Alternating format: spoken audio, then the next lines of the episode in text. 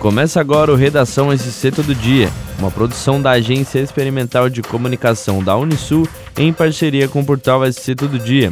Eu sou Vitor Wolff e essas são as principais notícias desta sexta-feira, dia 12 de agosto. O prefeito de Tubarão, Juarez Ponticelli, abordou a questão das obras na estrada geral de Congonhas, paralisadas a pedido do IPAM, Instituto do Patrimônio Histórico e Artístico Nacional. Ele afirmou que foram 10 dias de trabalho cumprindo uma série de exigências e respondendo uma série de questionamentos, pois alguém denunciou a obra.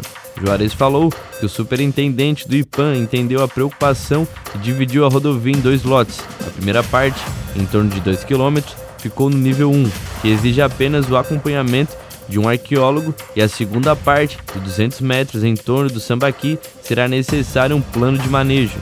A prefeitura já recebeu o documento e será possível dar continuidade às obras.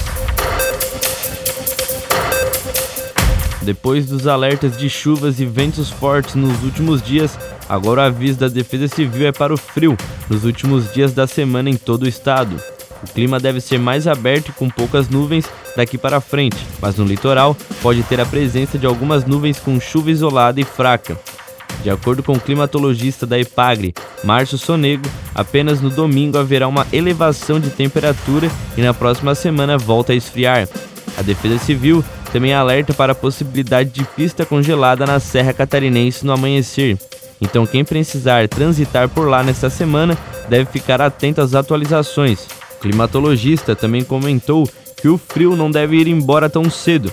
Ainda em setembro, costuma ser mais quente, as temperaturas devem ser mais baixas.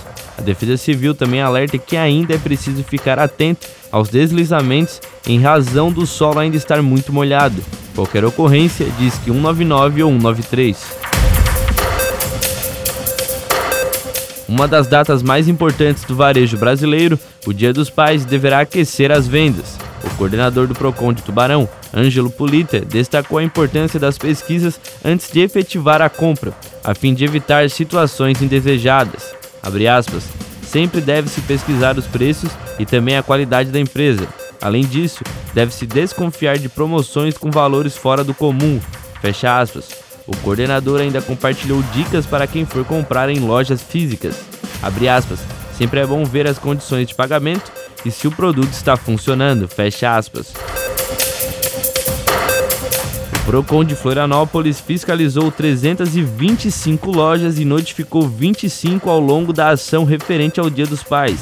A ação começou no dia 3 de agosto e se estendeu até essa quinta-feira, dia 11. Durante o período, foram fiscalizados estabelecimentos do centro e dos principais shoppings da capital. O objetivo foi orientar os lojistas e averiguar se informações como valores e promoções estavam sendo expostas nas vitrines e encartes de forma visível, legível e clara. O salário mínimo ideal para atender as necessidades de uma família de quatro pessoas deveria ser de R$ 6.388,55 em julho, segundo a pesquisa nacional da Cesta Básica de Alimentos, realizada pelo Departamento Intersindical de Estatística e Estudos Socioeconômicos. O valor corresponde a cinco vezes o piso federal atual, de R$ 1.212.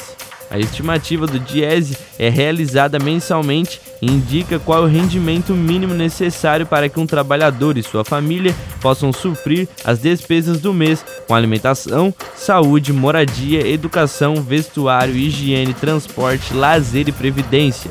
A estimativa do valor ideal para julho tem como base os preços da cesta básica de São Paulo com um custo de 760 reais, a mais cara do mês entre as capitais que são analisadas na pesquisa. Segundo o Diese, considerando o preço da cesta básica, o trabalhador que recebe um salário mínimo comprometeu em média 59% do seu rendimento líquido de julho para adquirir os produtos alimentícios básicos. O presidente Jair Bolsonaro assinou o decreto que autoriza a atuação das Forças Armadas nas eleições deste ano, em ações para garantir a votação e a apuração do pleito. O decreto foi publicado nesta sexta-feira, dia 12, no Diário Oficial da União. As localidades e o período de emprego dos militares serão definidos pelo Tribunal Superior Eleitoral. O primeiro turno das eleições acontece em 2 de outubro e o segundo em 30 de outubro. Serão escolhidos representantes políticos para cinco cargos: presidente da República, governador, senador, deputado federal, deputado estadual e deputado distrital. A votação será realizada simultaneamente em todos 5.570 municípios do país, das 8 da manhã às 5 da tarde, horário oficial de Brasília.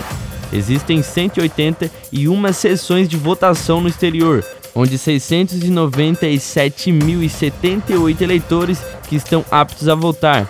O eleitorado total das eleições deste ano é de 156.454.011 eleitores. Para mais notícias, acesse o portal SC Todo Dia. Até o próximo episódio.